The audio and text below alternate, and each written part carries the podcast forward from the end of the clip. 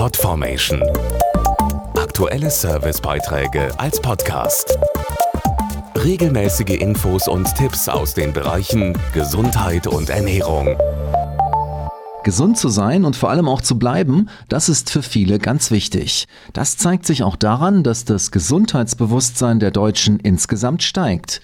Immer mehr treiben Sport und jeder zweite Erwachsene hat noch nie geraucht. Gleichzeitig sind aber sogenannte Zivilisationskrankheiten wie beispielsweise Übergewicht auf dem Vormarsch.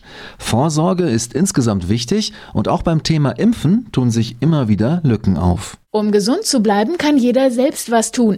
Dazu der Allgemeinmediziner Professor Klaus Wahle. Wichtig ist vor allem ein starkes, funktionstüchtiges Immunsystem. Da hilft es, sich gesund und ausgewogen zu ernähren und auf Zigaretten und Alkohol zu verzichten. Möglichst wenig Stress ist gut und auch Bewegung an der frischen Luft stärkt die Abwehrkräfte und regelmäßiges Händewaschen schützt vor Krankheitserregern. Insgesamt haben Frauen laut einer Studie des Impfstoffherstellers GSK ein größeres Gesundheitsbewusstsein als Männer.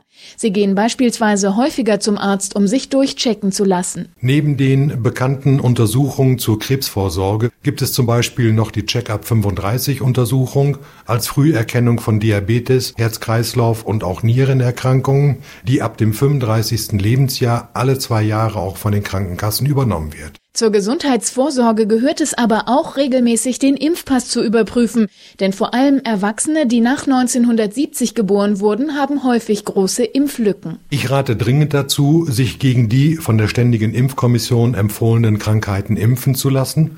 Das sind insbesondere Tetanus, Diphtherie, Keuchhusten und auch die Masern.